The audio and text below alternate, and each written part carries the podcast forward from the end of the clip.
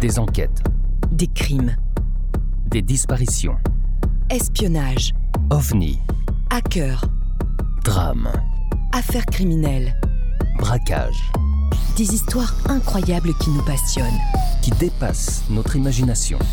Pour vous tenir en haleine et vous donner froid dans le dos, Nous allons découvrir ensemble les parties les plus sombres de l'être humain, les parties les plus cachées des êtres qui peuvent être nos voisins, nos amis. Des membres de notre famille.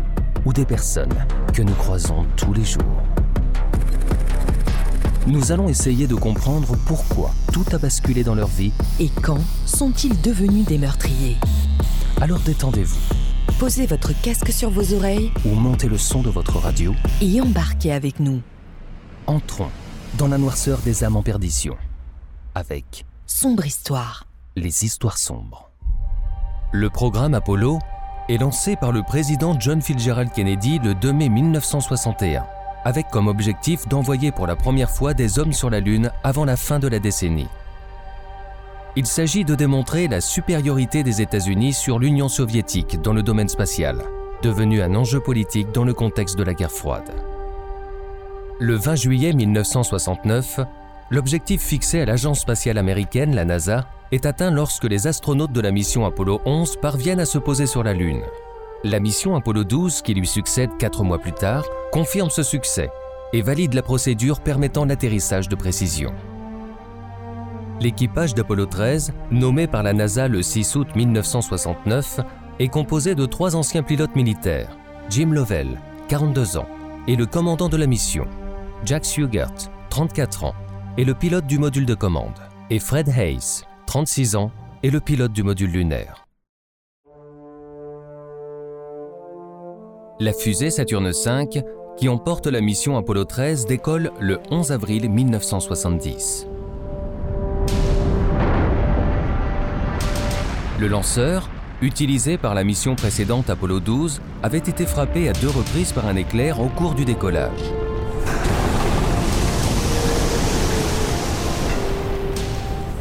Occasionnant un arrêt momentané de plusieurs systèmes clés du vaisseau spatial. Le déclenchement du phénomène était dû à la création d'un sillage de particules ionisées par le lanceur, mettant en relation, via la colonne de gaz conductrice formée, le sol et la couche basse des nuages, caractérisés par des potentiels différents. Pour mesurer les perturbations du champ électrique créé par le lanceur au niveau du sol, plusieurs capteurs ont été répartis sur le site de lancement pour la mission Apollo 13. Le moteur central du deuxième étage du lanceur s'éteint deux minutes trop tôt, mais les quatre autres moteurs fonctionnent plus longtemps, ce qui permet de compenser la perte de poussée. Ce système de gestion de la poussée des moteurs en cas de défaillance avait été expérimenté dans les premiers vols des fusées Saturne 1. Les investigations menées par la suite montreront que le moteur s'était éteint à cause d'un effet pogo, un phénomène oscillatoire particulièrement élevé, induisant des fléchissements de la structure de poussée atteignant 7,6 cm. Des modifications seront introduites dans la conception des lanceurs suivants pour réduire ce phénomène. Le vaisseau Apollo et le troisième étage de la fusée se placent sur l'orbite, orbite terrestre basse à une altitude de 190 km. Deux heures plus tard, la propulsion du troisième étage est rallumée.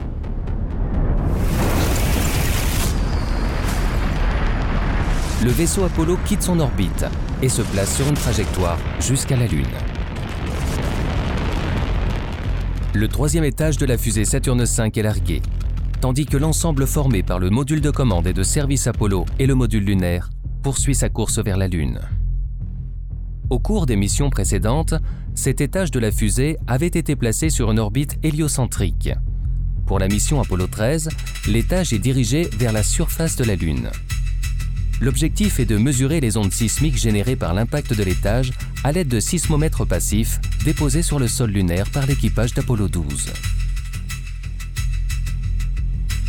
L'étage de 14 tonnes s'écrase à une vitesse de 2,6 km s 10 000 km à l'heure, à environ 140 km du sismomètre, produisant l'équivalent de l'explosion de 7,7 tonnes de TNT. Les ondes sismiques arrivent au sismomètre environ 28 secondes plus tard et continuent de se produire durant un temps très long, phénomène jamais observé jusqu'à la Terre. 56 heures après le lancement et à peu près à mi-parcours de la distance du vaisseau à plus de 300 000 km de la Terre, Swigert déclenche à la demande du centre de contrôle de mission de Houston le brassage par un ventilateur de l'oxygène contenu dans le réservoir numéro 2. Il s'agit d'un des deux réservoirs situés dans le module de service qui, d'une part, fournissent l'atmosphère respirable de la capsule Apollo et d'autre part, alimentent les trois piles à combustible qui produisent l'électricité et l'eau du vaisseau. Ce brassage de routine sert à homogénéiser l'oxygène conservé sous pression à l'état liquide, afin d'optimiser le fonctionnement du capteur qui mesure la quantité d'oxygène restante. 16 secondes plus tard, l'équipage entend une explosion sourde, tandis qu'une alarme se déclenche à la suite d'une chute de tension sur le circuit électrique B du module de commande. Les astronautes l'ignorent, mais un court-circuit électrique produit par le câble d'alimentation en partie dénudée du ventilateur à l'intérieur du réservoir d'oxygène numéro 2 a déclenché la combustion de la couche d'isolant entourant le câblage électrique, portant la température à plus de 500 degrés Celsius. La pression résultante a fait exploser le réservoir. Le bruit provoqué fait immédiatement réagir les astronautes. C'est à ce moment que Swigert prononce ces mots devenus célèbres. Houston, on a eu un problème. Je crois que nous avons eu un problème ici. Ici Houston, répétez s'il vous plaît.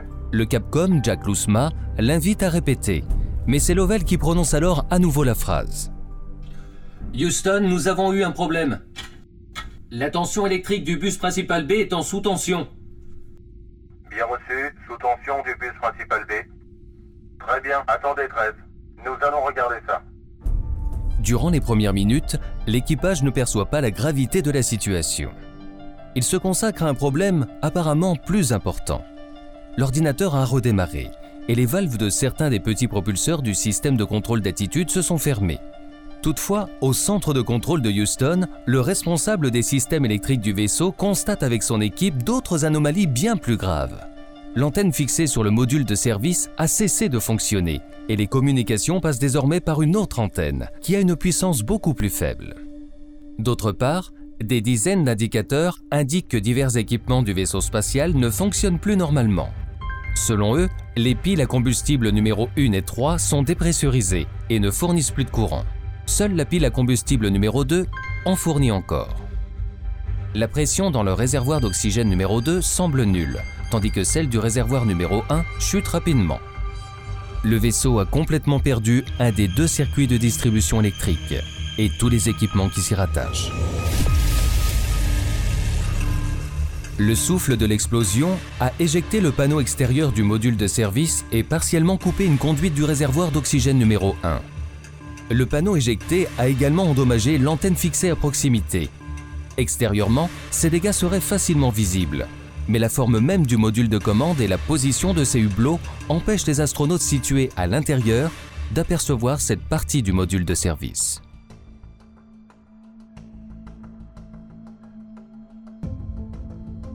Pour l'équipage, les conséquences de l'explosion sont potentiellement très graves.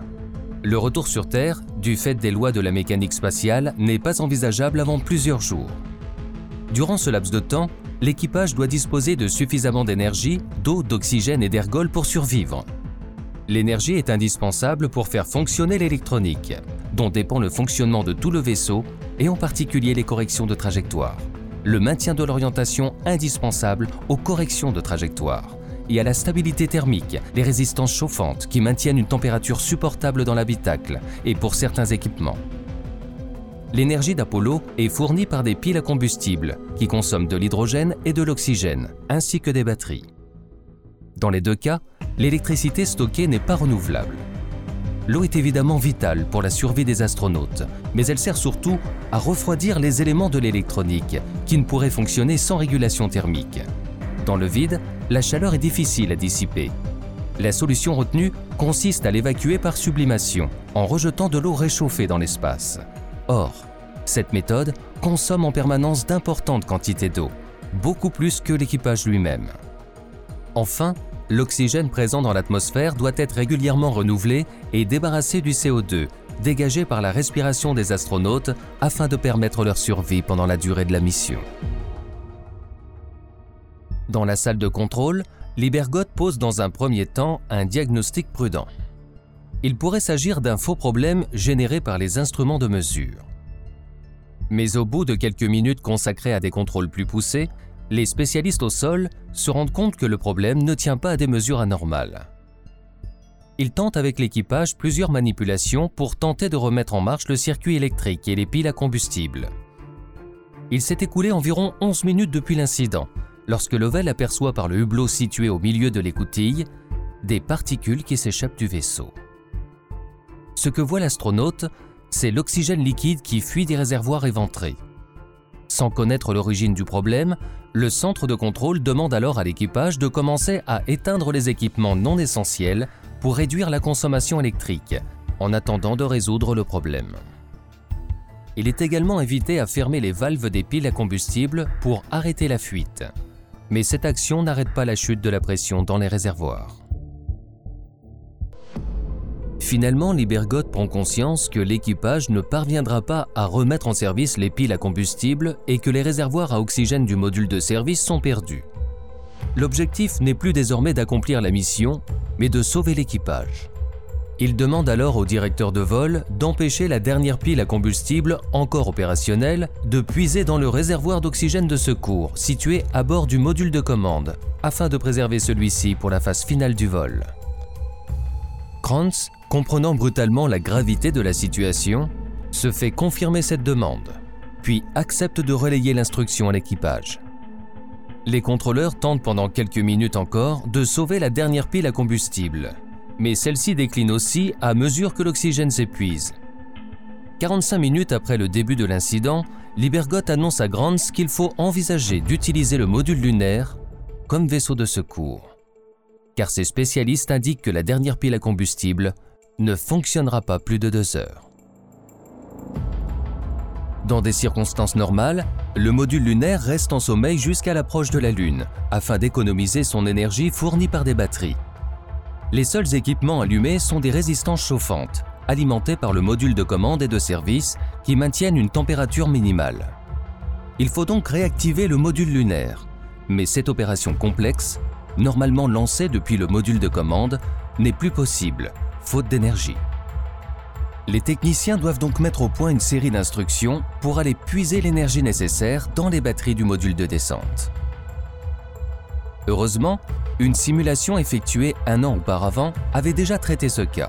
Elle avait abouti à la mort virtuelle de l'équipage. Mais les techniciens avaient ensuite trouvé une solution pour écarter ce risque. À la demande du centre de contrôle, l'équipage s'installe aux commandes du module pour exécuter la séquence d'instructions définie par les spécialistes du module lunaire. La tension est à son comble, car selon les dernières estimations de l'équipe de Libergot, la dernière pile à combustible cessera de fonctionner dans 15 minutes. Finalement, ce délai suffit à réactiver les équipements du module lunaire. Les astronautes initialisent manuellement la centrale à inertie, en reprenant les valeurs fournies par celles du module de commande et en les transposant. À l'intérieur du module de commande, le pilote Swigart désactive tous les équipements, y compris le chauffage, pour préserver les deux batteries qui seront utilisées pour les ultimes manœuvres avant la rentrée atmosphérique et durant celle-ci. Il rejoint ensuite Lovell et Ace dans le module lunaire Aquarius, appelé à servir de canot de sauvetage jusqu'au retour à proximité de la Terre. Aquarius n'est pas conçu pour accueillir trois hommes, mais ces équipements permettent à l'équipage de disposer de suffisamment d'eau, d'électricité et d'oxygène pour assurer sa survie jusqu'à son retour sur Terre. Maintenant que la survie à court terme de l'équipage n'est plus menacée, les spécialistes de la mécanique spatiale du centre de contrôle étudient comment ramener l'équipage sur Terre le plus rapidement possible, avant que soient épuisées les ressources limitées en énergie et en oxygène. Parmi les options étudiées figure celle consistant à faire demi-tour immédiatement. Les spécialistes ont calculé qu'en utilisant tout le carburant disponible dans le module de service Odyssée, il est possible d'effectuer une telle manœuvre, baptisée par la NASA abandon direct.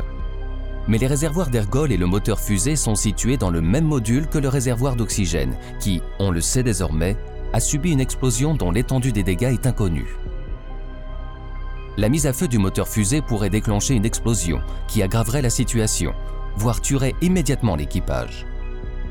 L'autre scénario consiste à laisser le vaisseau Apollo contourner la Lune et revenir sur Terre, ce qui doit faire naturellement sur sa lancée de son mouvement actuel. La seule manœuvre nécessaire serait une légère correction de trajectoire durant le trajet de retour, afin de ne pas manquer la Terre, manœuvre pouvant être effectuée à l'aide du moteur de l'étage de descente du module lunaire Aquarius. Mais ce scénario recule la date de retour sur Terre et impose à l'équipage de trois personnes de séjourner encore plus de 80 heures dans un module lunaire conçu normalement pour alimenter deux personnes en énergie eau et air pendant 48 heures seulement. Au centre de contrôle, les spécialistes sont divisés. Kranz, le responsable des opérations, décide de choisir ce dernier scénario, car il reste trop peu de temps pour planifier un retour direct et la moindre erreur enverrait le vaisseau s'écraser sur la Lune les spécialistes du centre de contrôle ne disposent que de quelques heures pour mettre au point de nouvelles procédures afin d'effectuer les opérations indispensables à la survie de l'équipage dans une configuration qu'aucune simulation, aussi poussée soit-elle, n'a jamais prévue. Le recours au moteur de l'étage de descente du module lunaire pour effectuer les manœuvres de correction de trajectoire dans une configuration incluant le module de commande et de service n'a pas été prévu. La position du centre de masse et de la masse, atypique pour une mission Apollo, influe sur le résultat de la poussée du moteur. Les spécialistes mettent au point un programme de calcul des paramètres de manœuvre en quelques heures à peine. Pour économiser l'énergie résiduelle des petites batteries du module de commande en vue de la rentrée atmosphérique, les responsables du centre de contrôle décident d'éteindre tous les instruments du module de commande et de les réactiver seulement au moment d'entamer ces manœuvres. Or, aucune procédure n'existe pour remettre en marche le module de commande en vol. Normalement, cette opération délicate est effectuée deux jours avant le lancement. Les spécialistes mettent donc au point, à chaud, une procédure adaptée, tenant compte en outre du peu de courant disponible. Toujours dans le dessein de minimiser la consommation d'électricité, ils prennent également le risque d'attendre la fin de la procédure du réveil du CSM pour rallumer les instruments de vérification de l'exactitude des instructions. Une première manœuvre est effectuée environ 6 heures après l'accident pour replacer le vaisseau sur une trajectoire qui le ramène de manière naturelle vers la Terre. Le moteur de l'étage de descente du module lunaire fonctionne durant 34 secondes. 16 heures plus tard, le vaisseau contourne la Lune à une distance de 254 km. Les communications sont interrompues durant 25 minutes car la Lune s'interpose entre la Terre et le vaisseau. L'équipage bat à ce moment le record de distance à la Terre, 400 171 km, car l'orbite choisie est plus haute que pour les missions précédentes et la Lune est à l'apogée de son orbite. Sans une nouvelle correction de trajectoire, le vaisseau doit amérir dans l'océan Indien 152 heures après son lancement. Or, les consommables restants, en particulier l'eau et l'électricité, sont insuffisants pour garantir la survie de l'équipage à cette échéance. Après avoir envisagé de réduire le temps de transit restant de 36 heures pour une manœuvre risquée, c'est-à-dire le largage immédiat du module de service, exposant longuement le bouclier thermique au vide spatial et l'utilisation de tous les ergols disponibles dans les réservoirs de l'étage de descente, les responsables du centre de contrôle optent pour une solution moins extrême qui fait gagner seulement 12 heures. La manœuvre intervient deux heures après le contournement de la Lune. Le moteur fusée de l'étage de descente fonctionne durant 264 secondes, modifiant la vitesse du vaisseau de 262 mètres par seconde. Afin d'économiser de l'énergie pour la rentrée dans l'atmosphère, 80% des équipements électriques sont coupés et seuls les systèmes de communication avec Houston sont maintenus en état de marche. Parmi les systèmes arrêtés figure le système de guidage du vaisseau et le chauffage assuré par des résistances électriques, ce qui fait chuter la température à l'intérieur du module lunaire à 9 degrés Celsius et à 3 degrés dans le module de commande. L'arrêt de l'ordinateur complique les corrections de trajectoire. À cause du rationnement de l'eau consécutif à l'explosion, Fred Ice contracte une infection urinaire et arrivera sur Terre avec de la fièvre. Les trois hommes se trouvent confrontés à un autre problème. La teneur en CO2, dangereux à forte concentration et qui augmente dans Aquarius, car le système de soutien-vie n'a pas été conçu pour héberger l'équipage au complet durant plusieurs jours un des spécialistes de la salle de contrôle, Ed Smiley, met au point un dispositif pour éliminer le CO2 excédentaire. Les astronautes confectionnent un adaptateur à l'aide de sacs en plastique, de carton et de rubans adhésifs renforcés. Grâce à ce bricolage surnommé Mailbox, ils peuvent utiliser les cartouches de rechange des filtres à air du module de commande pour remplacer le filtre à air du module lunaire, d'un format différent. Malgré la dernière correction de trajectoire, le vaisseau Apollo s'écarte de sa trajectoire. Une correction s'impose pour que le vaisseau entame sa rentrée dans l'atmosphère sous l'angle exact souhaité. Si l'angle est trop ouvert, le module de commande risque de freiner trop brutalement et de brûler. S'il est trop fermé, il ricochera sur l'atmosphère et se perdra dans l'espace. Même le système de navigation du module lunaire ayant été arrêté, les astronautes ne disposent pas des mesures nécessaires pour effectuer cette manœuvre. L'équipage effectue donc cette correction en utilisant une technique mise au point dans le cadre des programmes Gemini et Mercury et reposant sur un relevé du Terminateur à la surface de la Terre. Une deuxième correction est effectuée un jour plus tard, à la demande de l'Atomic Energy Commission. En effet, le module lunaire transporte un générateur thermoélectrique à radioisotope, destiné à rester à la surface de la Lune, mais qui va désormais s'écraser sur Terre. La charge du plutonium 238 utilisé comme source de chaleur pour le RTG est contenue dans un blindage qui, normalement, doit résister à la rentrée atmosphérique. Mais l'AEC demande que les restes du module lunaire s'écrasent le plus loin possible de toute Terre habitée.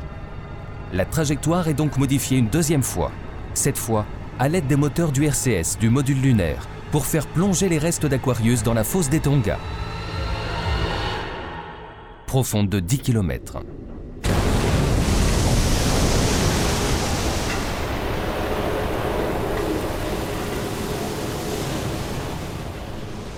Avant la rentrée dans l'atmosphère, l'équipage se réinstalle dans Odyssey, seul capable de les ramener sur Terre grâce à son bouclier thermique. Il réactive étape par étape les systèmes du module. Il commence par larguer le module de service. Ils s'aperçoivent pour la première fois, à leur grande surprise, que le module situé au niveau du réservoir d'oxygène a été expulsé. Le module lunaire Apollo est largué très peu de temps avant d'entamer la rentrée atmosphérique pour minimiser la consommation des ressources limitées en oxygène et surtout en énergie du module de commande, qui ne fonctionne plus que grâce à ses batteries de rentrée. Lorsque le module lunaire est largué, celui-ci peut encore fournir de l'oxygène pendant 124 heures, mais de l'eau durant seulement 5 heures et demie et de l'électricité durant 4 heures et demie. Normalement, la rentrée atmosphérique après une mission lunaire s'accompagne d'une perte de liaison radio d'environ 4 minutes, causée par l'apparition de plasma incandescent autour du bouclier thermique de la capsule, qui perturbe le passage des ondes radio autour du vaisseau. Le temps de silence lors de la rentrée du module de commande d'Apollo 13 durera cependant 6 minutes, soit 87 secondes de plus que prévu.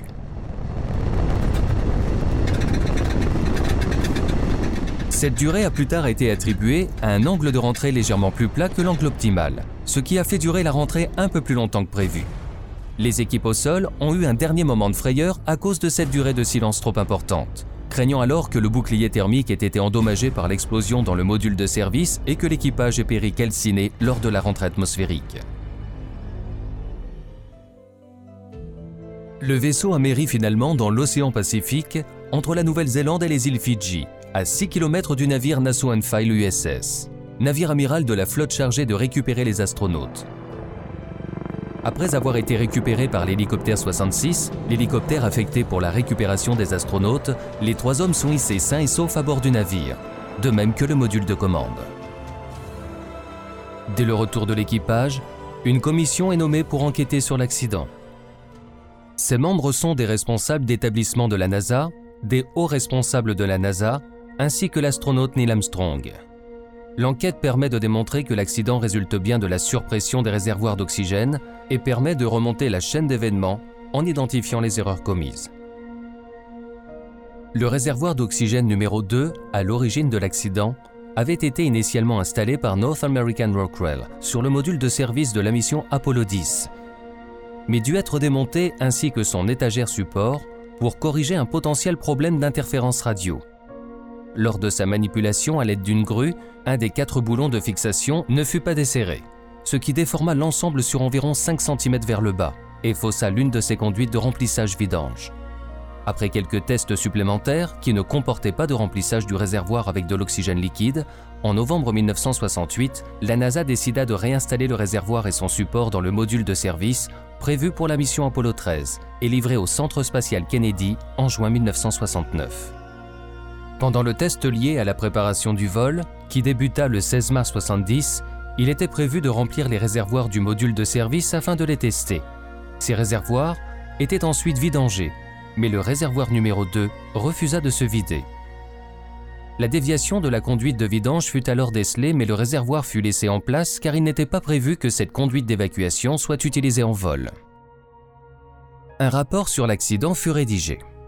Après des discussions entre la NASA et les sous-traitants responsables de la fabrication du module de service et de ses réservoirs, il fut décidé de retenter de vider le réservoir numéro 2.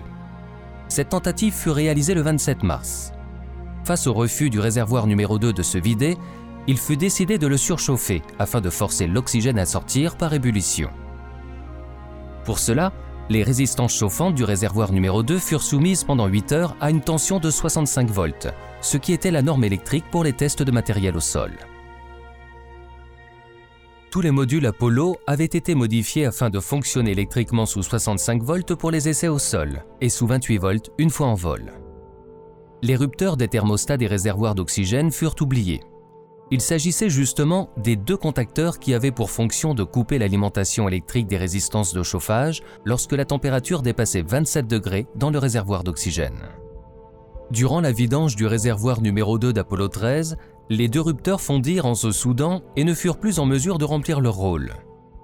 Le cadran indiquant la température du réservoir n'était gradué que jusqu'à 29 degrés Celsius, car au-delà, les rupteurs thermostatiques étaient en théorie censés avoir déjà interrompu le chauffage. Le cadran n'indiquant a priori rien d'anormal, le technicien chargé de vidanger le réservoir pensa que tout s'était bien passé lors de la procédure. Cette procédure avait d'ailleurs été approuvée par Lovell et Mattingly du premier équipage de la mission, ainsi que les dirigeants et les ingénieurs de la NASA. On a estimé a priori que la température à l'intérieur du réservoir avait atteint plus de 530 degrés Celsius pendant la vidange, ce qui provoqua la vaporisation des isolants en téflon des câblages à l'intérieur du réservoir. Lorsque Jack Swigert actionna le brassage du réservoir numéro 2, après plus de 55 heures de vol, à 321 860 km de la Terre, un court-circuit entre les câbles dénudés produisit des étincelles à l'intérieur du réservoir.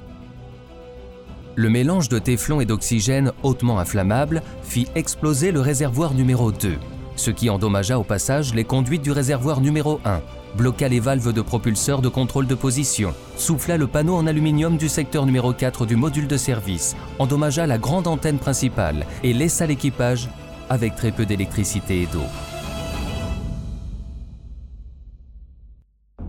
Pour éviter que se produise semblable anomalie, ou à tout le moins en limiter les conséquences, la Commission émit un certain nombre de recommandations induisant principalement des modifications au niveau du module de service. Les conclusions de l'enquête menée à la suite de l'accident d'Apollo 13 entraînèrent le rapport de la mission suivante, Apollo 14, pour permettre d'en tirer les conséquences. Son lancement fut repoussé à début 1971. Selon les plans fixés en août 69, la mission Apollo 14 devait se poser dans une région située près du cratère Littrow, qui avait peut-être été le siège d'un volcanisme récent mais la reconnaissance photographique nécessaire pour identifier le site d'atterrissage devait incomber à la mission Apollo 13 et ne put être effectuée, compte tenu des circonstances. Les responsables du programme modifièrent donc les plans. La mission Apollo 14 reprit les objectifs d'Apollo 13, c'est-à-dire l'étude de la formation géologique Framaro. À la même époque, le programme Apollo subit de nouvelles coupes budgétaires et les deux dernières missions furent annulées.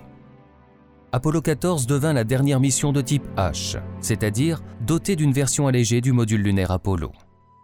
Dans les années 1980, le module de commande fut prêté au Musée de l'air et de l'espace du Bourget. Mais il retourna ensuite aux États-Unis en 1995 pour les besoins de promotion du film Apollo 13. Depuis, la capsule est conservée au Musée de l'espace Cosmosphère de Hutchinson, dans le Kansas, aux États-Unis. Le film Apollo 13, sorti en 1995, retrace assez fidèlement son histoire et constitue dans le domaine cinématographique le témoignage le plus réaliste sur le programme Apollo. Dans la version anglaise, la plupart des transmissions radio sont les bandes originales de la mission. Toutefois, afin d'accentuer le caractère dramatique, certains détails s'écartent de la réalité. Il s'agit notamment de l'explosion du réservoir d'oxygène, beaucoup moins spectaculaire dans la réalité que dans le film. L'expression Houston, we've had a problem, en français Houston, on a eu un problème, qui fut prononcée par Jack Swigert, est très vite entrée dans la culture américaine car le sauvetage de la mission Apollo 13 a été très suivi par les médias et le public. C'est l'euphémisme de la formation qui a frappé les esprits, compte tenu de l'ampleur du problème en question, même si Swigert ne saisissait pas la gravité de la situation au moment où il prononce cette phrase. La phrase a ensuite été légèrement déformée et est surtout connue de nos jours sous la forme Houston, we have a problem. Houston, on a un problème.